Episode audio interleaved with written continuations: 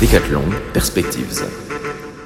Bonjour à tous et bienvenue sur le podcast de Décathlon Perspectives, un espace dédié pour se questionner sur les évolutions du monde, vous aider à comprendre le présent, vos enjeux et ainsi éclairer votre futur.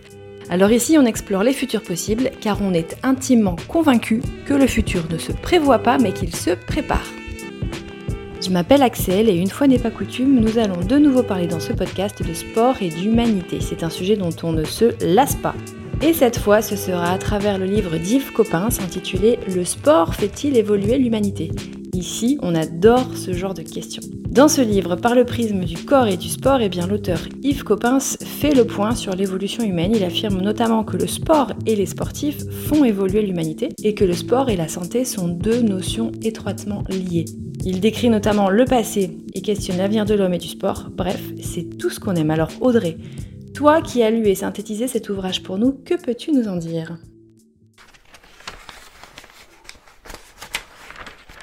Eh bien, Axel, je peux en dire qu'Yves Coppens nous rappelle d'abord que le mot évolution, donné à l'histoire des êtres vivants, est une transformation pour la survie face au changement de milieu de vie.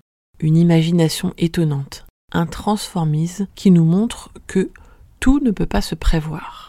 Les changements de climat, de posture, par exemple de la quadripédie à la bipédie, favorisent, par transformation, l'émergence du langage et donc de la culture.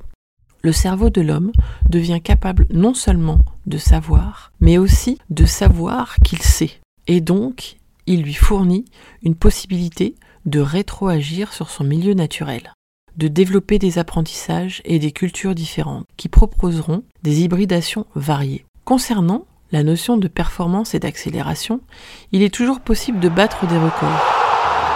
Mais on peut imaginer de manière assez intuitive qu'il y a quand même des limites, jusqu'à la prochaine transformation de l'espèce sapiens, par exemple en super sapiens. Le sport, qui avant l'établissement des règles portait le nom de jeu, fait partie de l'apprentissage. C'est une manière de se frotter à la vie et aux autres, une manière de combattre, une manière aussi d'atteindre des performances, et par là même nourrir l'idée de compétition.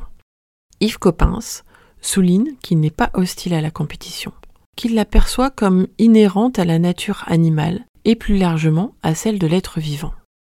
Il souligne le fait que les intelligences sont multiples, et il n'est pas gêné par le fait qu'une émulation se transforme en compétition.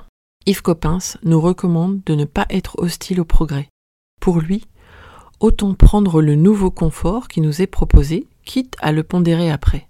Enfin, restons conscients, responsables et vigilants face au progrès, car il y a toujours du positif et du négatif dans tout. Le corps et l'esprit ne sont pas dissociables pour lui. Il est essentiel d'entretenir son corps qui ne s'entretiendra pas tout seul, ne serait-ce que pour entretenir l'esprit. Pour lui, il ne faut pas exclure le corps en faveur de l'esprit, ni l'esprit en faveur du corps mais bien nourrir leur étroite et constructive relation.